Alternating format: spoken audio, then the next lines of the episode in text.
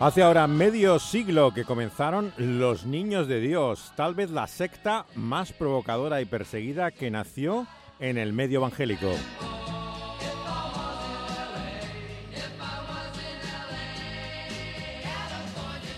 Vamos a recordar su historia hablando, como no, claro, de su fundador, David Berg, un personaje al cual vamos a acercarnos desde una perspectiva, espero que algo más compasiva de lo habitual, intentando entender cómo acabó tan mal, pero realmente empezó bien, como vamos a ver hoy.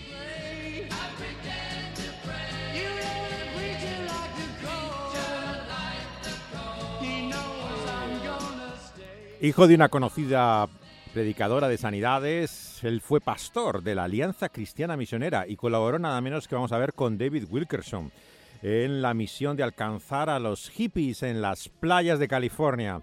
Así que bienvenidos hoy a este viaje al inicio de todo, precisamente donde comenzó en una misión en las playas del sur de California, Huntington, 1968.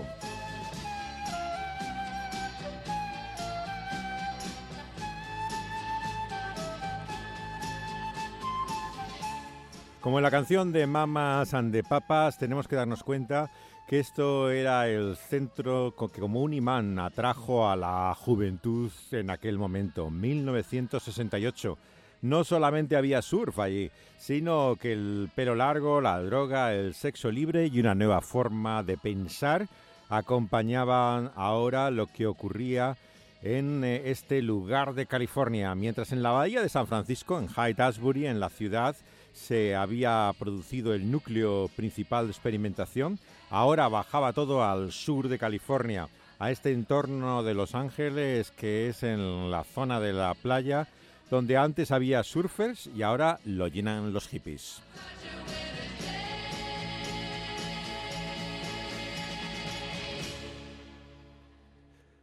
El Huntington Beach Light Club, que es como se llamaba la misión que tenía David Berg, que significa el Club de la Luz de la playa de Huntington, era un café llevado con propósitos misioneros, donde actuaban grupos de música, se hacían estudios bíblicos.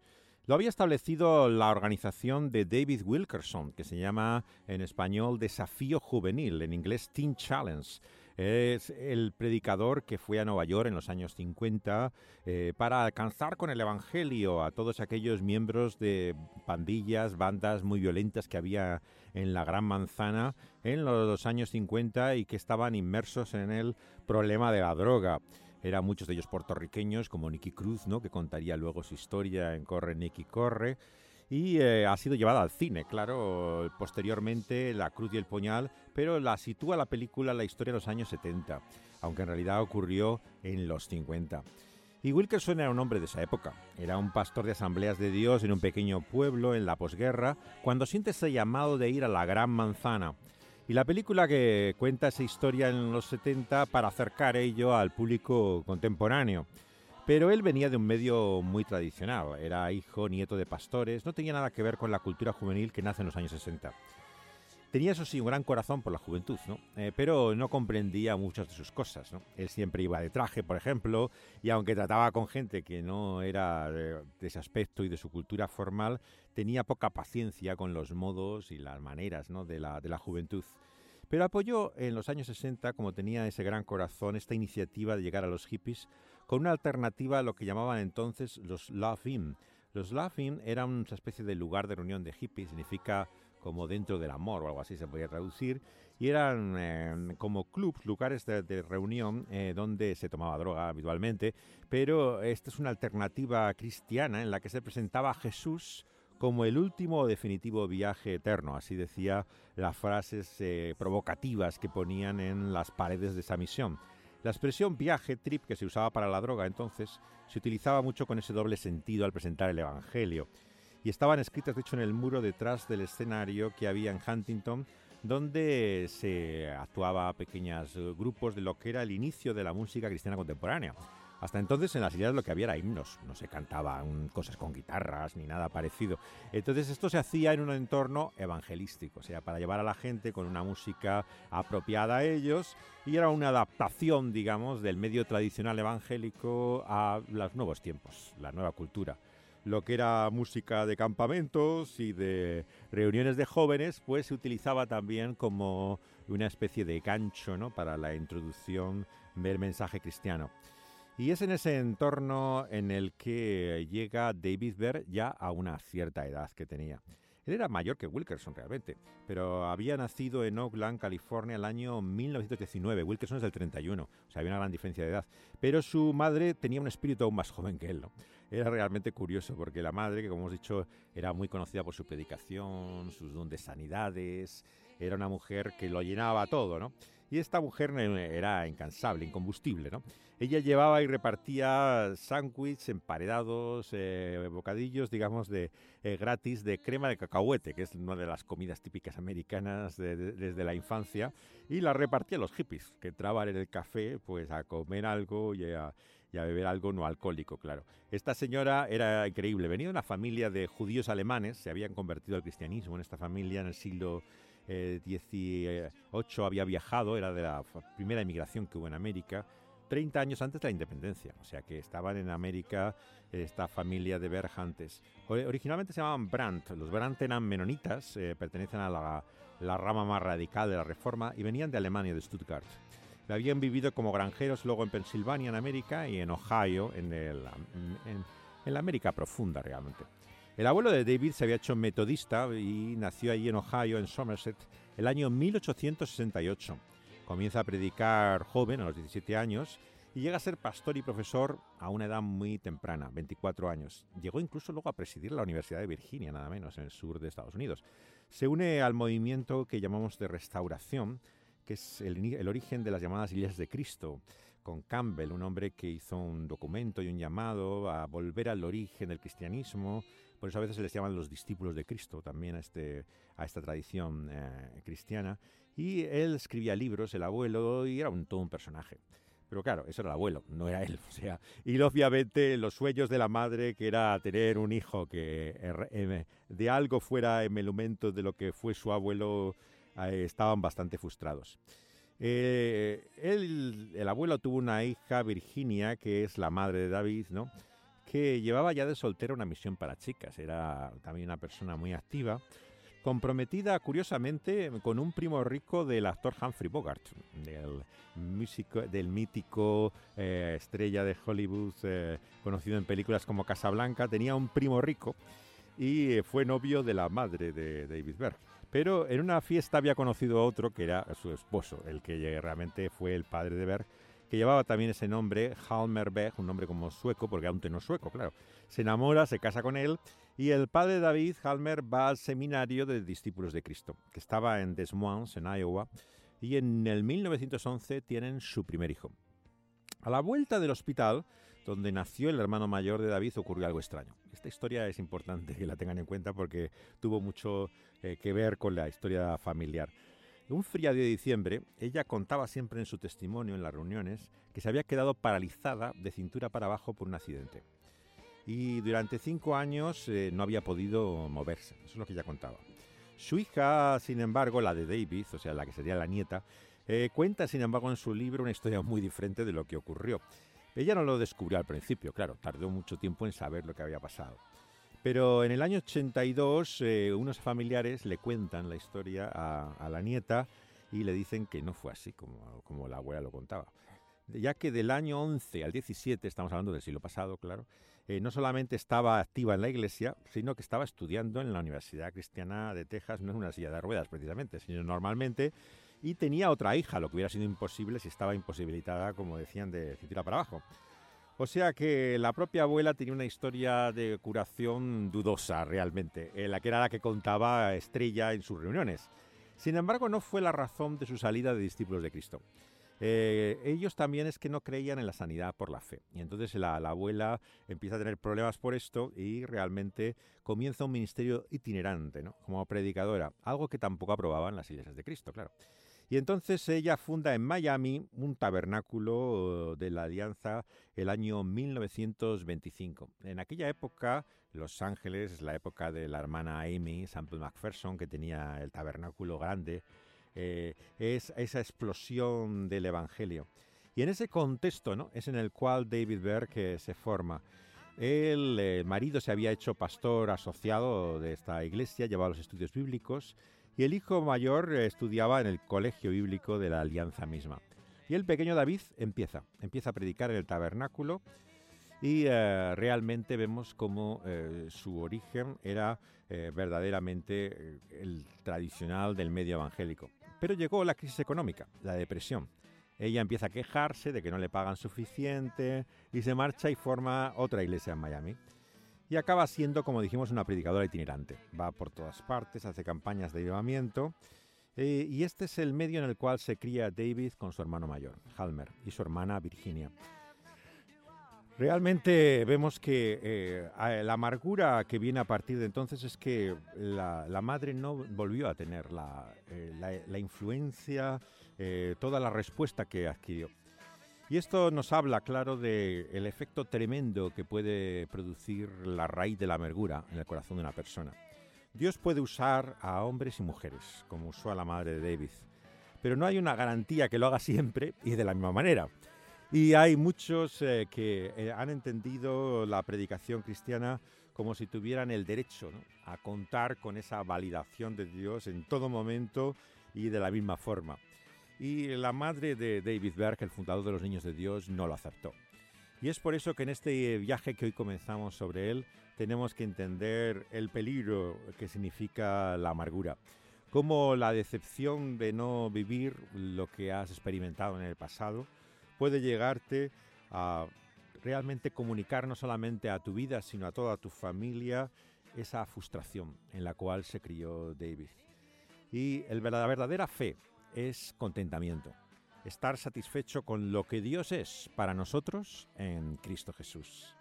Y es ahí precisamente donde David Berg, que como vemos comenzó bien, empezó en un camino de frustración y amargura, porque no era tampoco el cumplimiento de los sueños frustrados de su madre. Pero tenemos algo mejor en la vida que el, éxito que podamos lograr con nuestros logros, la satisfacción que Dios nos da en Cristo Jesús.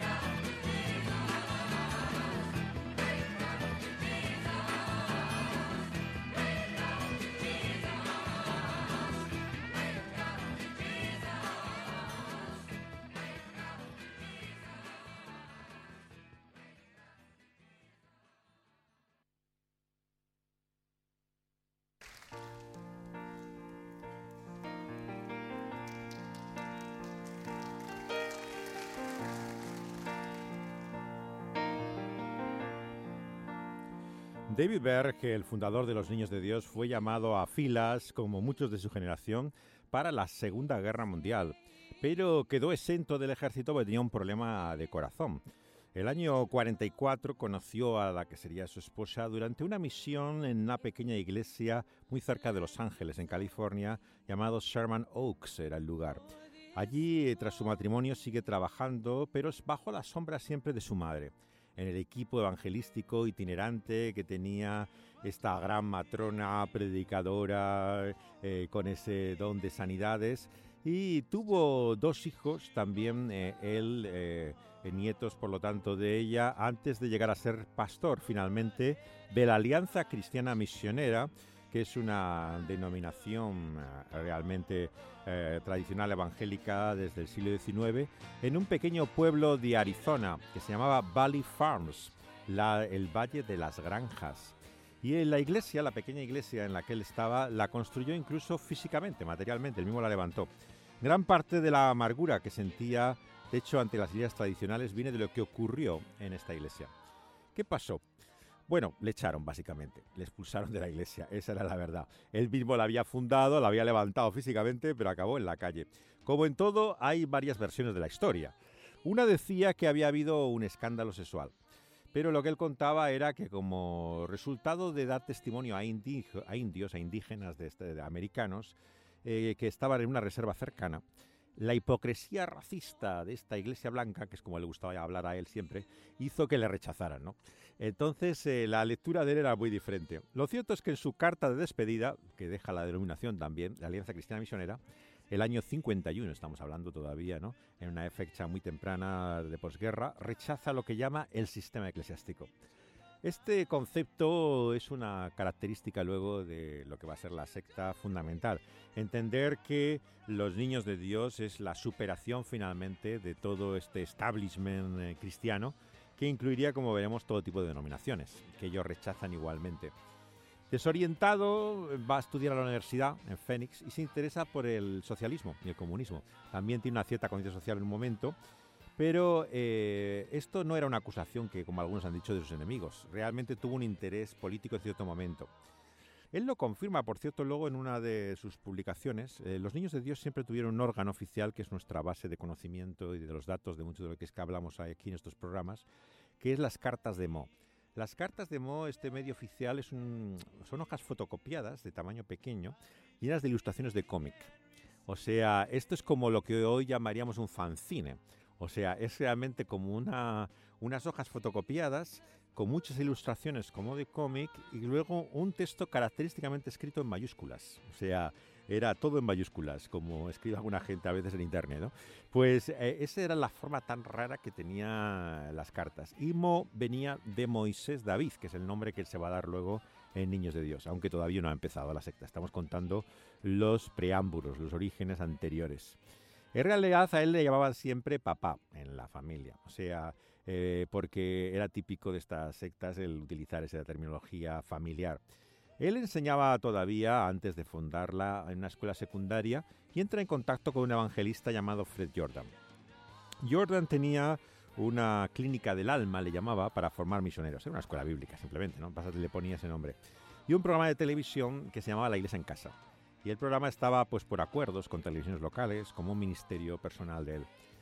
Para entrar ahí hizo un cursillo de testimonio personal de tres meses, entró en la organización, probaba a promover los viajes, el programa de radio de Jordan, y como es habitual en este mundo evangélico, pues Jordan no tenía ninguna autoridad por encima de él, o sea, solamente respondía a, Jordan eh, y a él, era a quien eh, se dirigía.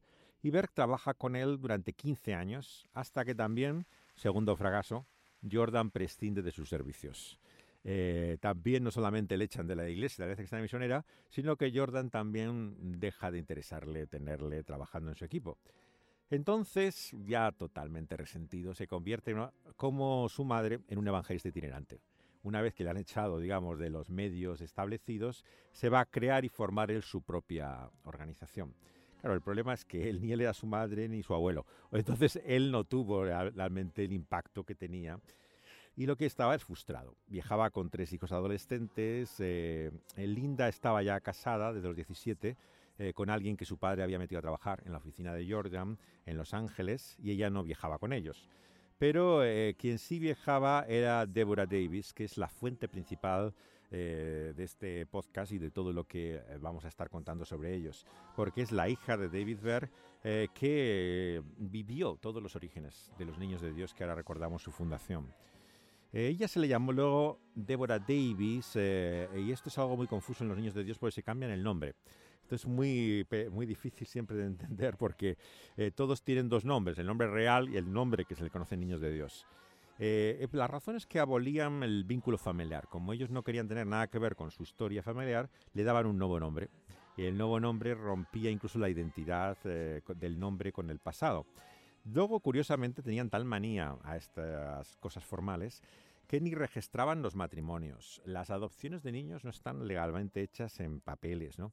Esto fue luego un problema que cuando son perseguidos luego por las autoridades por sus abusos, eh, se convierte realmente en uno de los terrenos por los cuales actúan eh, las autoridades más fácilmente, al no tener legalmente muchos de los vínculos eh, que se fundaban en la propia iglesia, pero que no existían fuera de ella.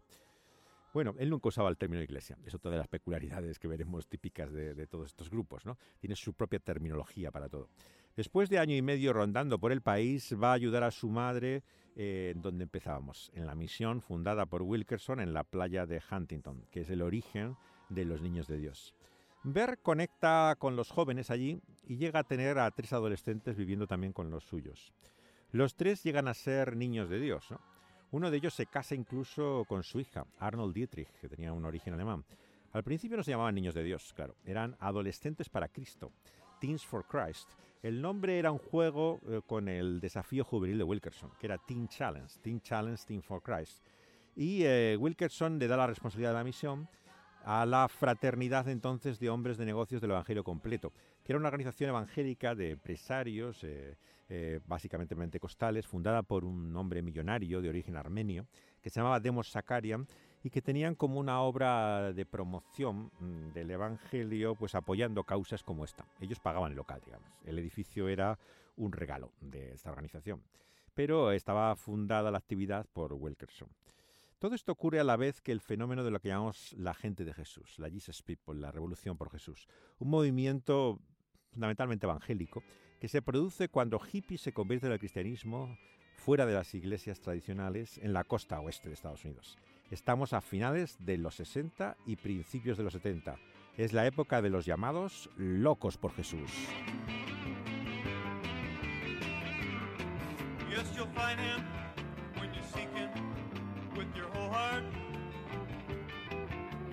find him when you seek him with all your heart. Jesus has always been there. Yes, he's been there from the start. If that's the way he wants it, that's the way it's gonna be.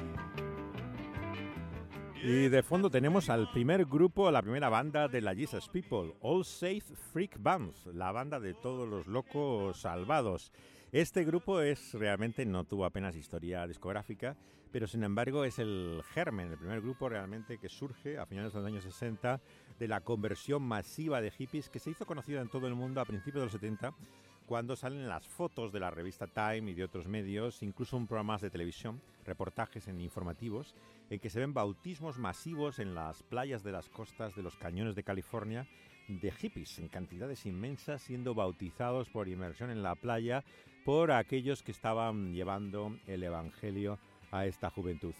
Los locos por Jesús tenían por un lado una influencia carismática, creían en los dones y practicaban, digamos, lo que era espiritualidad pentecostal, pero su aspecto tenía muy poco que ver con el mundo pentecostal tradicional. Claro, no eran como Wilkerson gente de traje, sino que seguían vistiendo como hippies. O sea, no había cambio ni en su pelo, llevaban melena larga, tema tabú total en el mundo tradicional evangélico, y además utilizaban, eh, como vemos, los medios de expresión, como la música, mm, que la juventud usaba.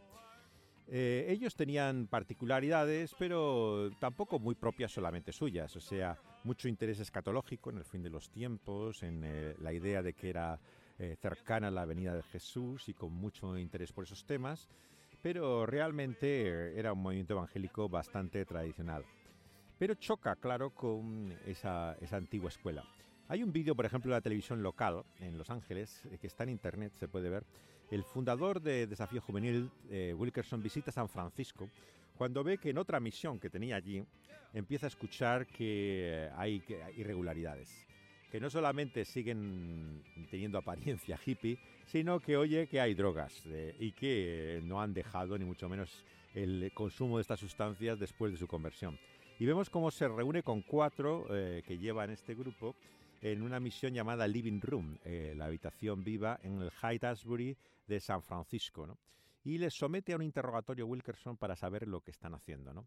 si se han convertido, que se están tomando todavía drogas, qué hacen con el sexo, eh, incluso empieza a hablar del pelo largo. ¿no?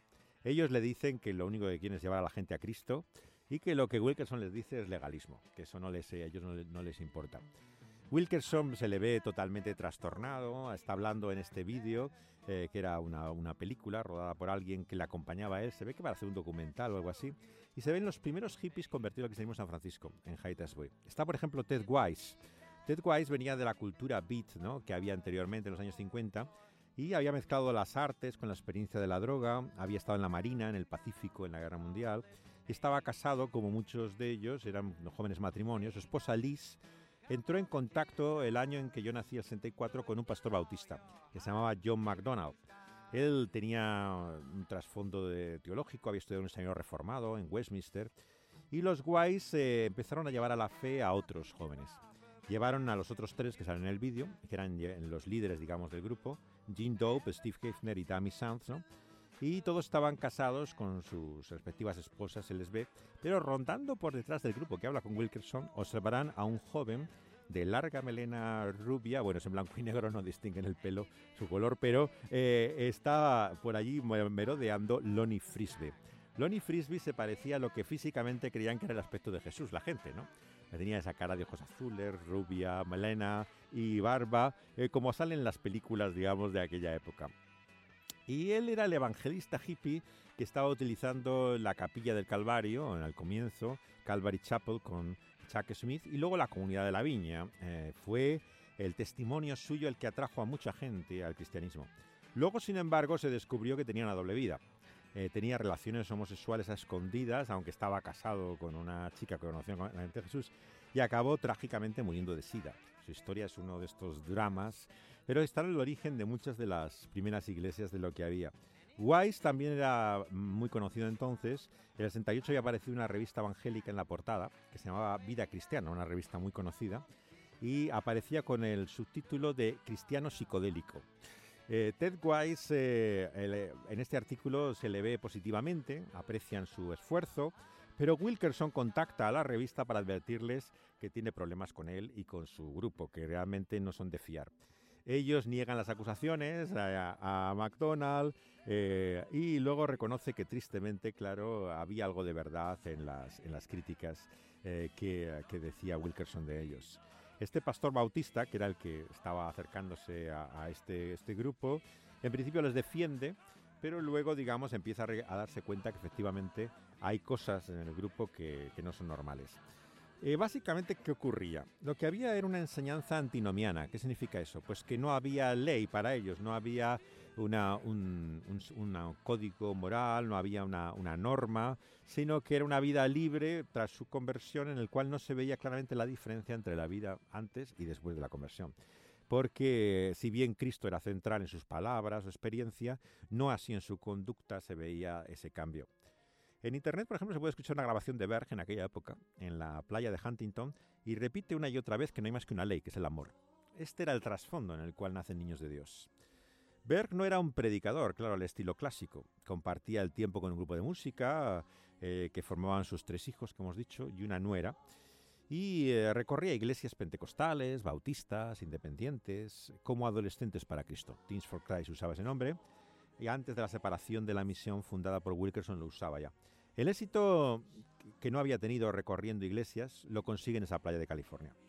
Dos de la gente de Jesús en San Francisco, Ken Philpott y David Hoyt, recuerdan haber visitado un día su misión para ver qué pasaba allí. Oyeron comentarios y les extrañó ver. Dicen que era un tipo raro. O sea, se le veía una edad mayor, iba vestido con traje oscuro, pero también sus hijos iban vestidos también con traje. O sea, aquello era como muy raro porque era un entorno hippie, pero ellos no eran hippies, claramente. Los hombres se dejaban crecer el pelo y la barba y cada vez que volvían de visita notaba que había cambiado la imagen. Ellos tenían otro estilo ya de forma de vestir, eh, se habían dejado crecer el pelo, la barba y llevaban vaqueros y las mujeres ese vestido largo al estilo hippie. Había habido una transformación de la imagen realmente de la familia Berg, pero eran eh, ellos mismos. La llamada de Berja a la Revolución por Jesús combinaba una crítica a la sociedad americana con un mensaje escatológico que anunciaba el triunfo del comunismo y la destrucción de los Estados Unidos. Esto que estaba, ese mensaje, digamos, de, eh, fin de los tiempos, estaba mucho en las primeras canciones. Vamos a escuchar ahora una canción de Barry Maguire eh, que llegó a ser conocido precisamente por un tema llamado La víspera de la destrucción, que es un tema que tuvo mucha influencia por ello y él fue uno de los primeros convertidos de la gente de Jesús, pero también famoso por esta canción que anuncia la destrucción de América.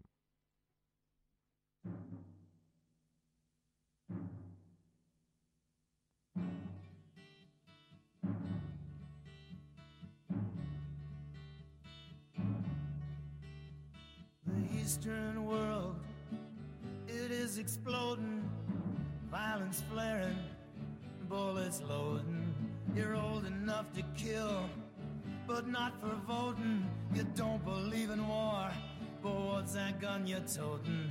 And even the Jordan River has bodies floating, but you tell me, over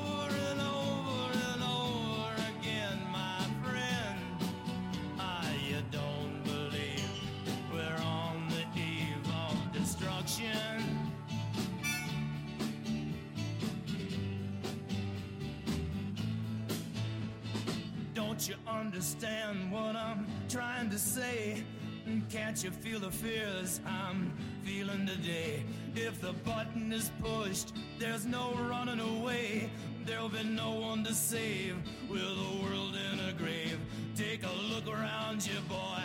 It's bound to scare es el aire dilaniano de la canción de la víspera de la destrucción, muy popular en su época, justo antes de su conversión al cristianismo. Barry Maguire, uno de los primeros músicos que formó parte de este nuevo despertar de la gente de Jesús. La esperanza de ellos ante esa víspera de la destrucción era un arrebatamiento, previo a la tribulación que anunciaba el juicio de Dios a este sistema de cosas y en el cual incluía las ideas organizadas. Como gente de Jesús, Berg empieza a combinar, por lo tanto, el rechazo a los valores, digamos, de la clase media americana con esa especulación profética que condenaba a la religión. La diferencia es que para él esta condena, claro, incluía las ideas evangélicas conservadoras. Eran parte de ese sistema que había que desechar en la víspera de la destrucción. A principios del año 69 el grupo tenía medio centenar de miembros, dedicados a tiempo completo. A diferencia de la gente de Jesús, buscaban también mucha publicidad por la confrontación. En enero, por ejemplo, del 69 apareció en la prensa que estaban visitando iglesias, mejor dicho, interrumpiendo cultos y reuniones de iglesias, recorriendo el pasillo principal, descalzos, con la apariencia hippie, eh, llevaban como callados, vivían vestidos como si fueran una especie de Juan el Bautista, eh, que entraba con un mensaje profético a la iglesia, se ponían delante del templo y empezaban a gritar. Primero estaban diciendo amén, alabados al Señor durante el sermón, pero luego, digamos, hacia el final del culto empezaban ellos a, intentar participar y eh, hacer contacto luego individualmente con los asistentes, llamando a ese discipulado radical. Las visitas no solamente incluían iglesias tradicionales, por ejemplo la episcopal de la playa de Newport, también estaba, por ejemplo, la primera Asamblea de Dios de Santa Ana, o lo que luego sería la Catedral de Cristal de Anaheim, el origen de la iglesia de Schuller en Gordon Grove, ¿no? Eh, que por cierto les hizo marcharse, como muchos de ellos. Pero en el centro cristiano de Melody Lounge había un pastor en Anaheim, en California, llamado Ralph Wilkerson. No es familia de David, coincide el apellido solamente. Y se enfrenta físicamente con Berg. Hay un incidente en el cual la segunda vez que viene a interrumpir el culto, el propio pastor ya les hace frente físicamente. Durante la semana empezaban a visitar a las universidades también, distribuían folletos y eh, les arrestan a veces porque estaba prohibido el reparto de publicidad dentro del recinto privado del centro. Entre los arrestados estaba, entre los seis de ellos, de ellos, por ejemplo, estaba un hijo de Berge, Jonathan. Todo eso hizo que la fraternidad de hombres de negocios del Evangelio completo tuviera tantas quejas de ellos que dijo que se acabó utilizar el local, que no quería saber más de esta misión de ellos y que desde luego ellos tenían que salir de ellos porque iban a utilizar el local, pero no tenían su lugar allí. Su hija, Deborah Davis, nuestra fuente de información de muchas de estas cosas, atribuye todo esto al carácter conflictivo que tenía su padre. Pero ella cree que tiene mucho que ver, como hemos dicho, con la manera en que su madre le había idolatrado. Su madre le había visto como el cumplimiento de sus expectativas y prácticamente le había dado sueños de grandeza. No es casualidad que cuando muere la madre, a principios del año 68, él comienza la secta precisamente a causa de una revelación que ella había tenido sobre él. Él no aceptaba la autoridad de nadie, ¿no? Estaba bajo la madre. Cuando la madre muere, le dice que él es el que hereda el trono y se va a dedicar a, a seguir el trabajo de ella. Y justificaba todo lo que hacía, sí. Nunca reconocía haber hecho algo mal, era un hombre incapaz nunca de aceptar su responsabilidad, la culpa de nada, no pedía perdón por ninguna cosa. Tenía un individualismo realmente exacerbado, ¿no? Se va aislando, claro, como hemos visto de todas las comunidades cristianas, empieza a tener este complejo persecutorio, Claro, todo lo ve como hostilidad, oposición a él, eh, todos los enemigos de la fe en torno suyo. Y la madre, claro, tenía también un poco esa paranoia, pero eh, esto ya llega con su hijo a unos grados asombrosos. Ella, como hemos dicho, había sido el centro de atención en los días de gloria del Tabernáculo de Miami, pero como dijimos, estaba muy frustrada porque no había logrado lo mismo en su ministerio itinerante. El hermano mayor de David, de hecho, se hace agnóstico, no quiere saber nada de la fe y su hermana se marcha de casa. Con 16 años están hartas, hartos totalmente del entorno de la madre. Se casan, divorcian, eh, la hija, pero rechazan la educación los dos que habían recibido. Es David el único que queda. Y claro, David eh, se convierte en el heredero ya no solo natural, sino único que tenía toda la causa de la madre, el centro de sus sueños. Ella profetizó que estaba lleno del Espíritu Santo desde que estaba en su vientre. Eh, sería un predicador, un maestro famoso, como su abuelo, pero la verdad es que el año 68, cuando comenzamos este viaje, Bert tiene 50 años, carece de trabajo, le han echado de su única iglesia, del ministerio evangelístico en el que estaba, no había logrado acabar ningún estudio en ninguno de los sitios donde había pasado, le estaba verdaderamente frustrado. Es en ese contexto que Débora desvela lo que su propia hermana reconoció, que eran las relaciones eh, sexuales incestuosas que tenía su padre con su hermana Faithy, la hermana menor de la familia. Eh, la propia Deborah Davis eh, escribe en su libro, en los años 80, que el padre hizo sucesivos intentos a lo largo de su vida, desde los 7 a los 18, 12 años, eh, siendo una edad muy temprana, por lo tanto, una niña. De 7 a 12 años intentó varias veces su padre abusar sexualmente de ella. Ella le rechaza, pero no su hermana menor. Entonces, realmente la relación incestuosa que mantiene prácticamente casi toda su vida eh, David Berg es con su hija pequeña, con Faithy, que tuvo un lugar muy importante en los niños de Dios, como vamos a ver. Ella se convirtió en una de las figuras eh, más conocidas, pero también más corruptoras dentro de los niños de Dios. Fue la que introdujo prácticamente, veremos, el sexo libre dentro de las, dentro de las comunidades. O sea, eh, la hija tiene una gran responsabilidad en todo lo que pasó. Pero hoy nos quedamos con esta reflexión. Para ver no había más ley que el amor. Y claro, eh, con el amor se puede justificar cualquier cosa. Es la palabra más manoseada, más abusada. Su teología era una simple y llana amoralidad. O sea, no había ningún tipo de norma de conducta y todo se basaba en excepciones. Berg era un maestro en buscar excepciones en la Biblia. Siempre encontraba el caso extraño para justificar cualquier cosa. Esto es todo un arte, no se crean. Por ejemplo, él tenía toda una serie de preguntas magistrales en su argumentación para demostrar sus, ideas. Decía, pues ¿cómo crees que Adán y Eva extendieron la razón humana? ¿Cómo, eh, ¿De dónde salieron los hijos de Adán y Eva? ¿De dónde piensas que sacó Caín a su mujer? Esta era uno de sus razonamientos típicos para justificar hasta el incesto. Una de sus hermanas, claro. ¿Y qué acerca de Lot y sus hijas? Decía. Dios hizo una gran nación de ellos, ¿no? ¿Cómo lo hizo? Así justificaba el incesto como cualquier sexualidad fuera del matrimonio. Salomón, David, Abraham, pues todos tenían varias mujeres, ¿no? Claro, ¿por qué no iba a tener la también? O sea, estaba en la línea de los patriarcas. Sin embargo, eh, fueron siervos ungidos de Dios, claro, una tarea especial, Dios los había llamado. Él, era experto en mostrar este tipo de ejemplos en la Biblia. Un texto que era su preferido, porque tenía sus manías constantes, ¿no? Eh, era el texto de Tito, capítulo 1, versículo 15. El versículo dice que para los puros todas las cosas son puras. Esto lo repetía hasta el aburrimiento. Era uno de los textos con los cuales justificaba cualquier cosa. Daba igual lo sucio, contaminado y manchado, él lo hacía puro porque era puro, claro. Y su pureza se transmitía todo lo que hiciera, por muy sucio que fuera, ¿no? Esta era su forma enfermiza de razonar y justificar todo, de distorsionar la escritura. Para él, por ejemplo, ser espiritual era compartir su cuerpo con otros. O sea, él tenía este, esta, forma incluso absolutamente eh, perversa y trastornada de, redefinir eh, expresiones en la Biblia. Cuando hablaba de la libertad, claro, igual, o de compartir, estaba hablando incluso de actitudes, digamos, de, libertad sexual. No estaba hablando de, un servicio cristiano, de actitudes que tradicionalmente se relacionan con la fe. Él hablaba simplemente de cómo eh, lo que él relacionaba siempre con esta esfera, ¿no? Del espíritu, de la libertad, era libertinaje simplemente. Por ejemplo, eh, con esa única ley, que era para él la ley de Jesús, él decía realmente que no podía existir otra ley otra norma. Pero ¿es esto realmente lo que decía Jesús? Vemos que en el Evangelio, en el Sermón del Monte, el Señor es muy claro. Dice en el capítulo 5, versículo 17, que Él no había venido a abolir la ley de Dios, sino a cumplirla, todo lo contrario. Es más, dice en el Evangelio de Juan, capítulo 15, verso 15, que si le amamos, vamos a guardar sus mandamientos. ¿Por qué? Porque, queridos amigos, el cristianismo no es sin ley. El antinomianismo es una distorsión, es una perversión realmente de la teología cristiana con una enorme implicación en la conducta.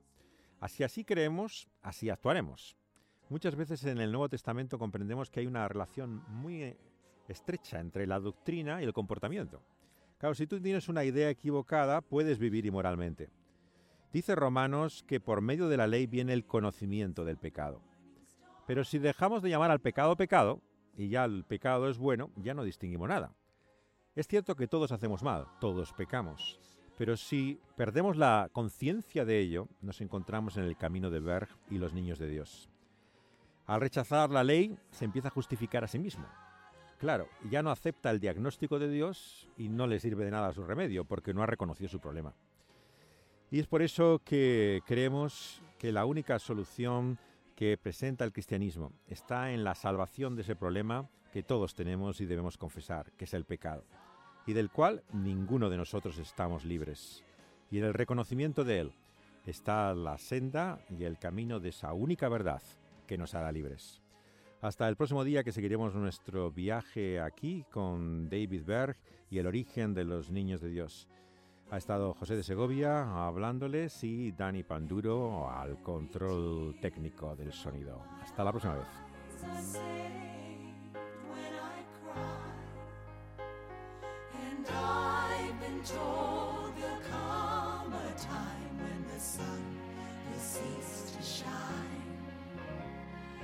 that there is a morning star who knows my mind. So why?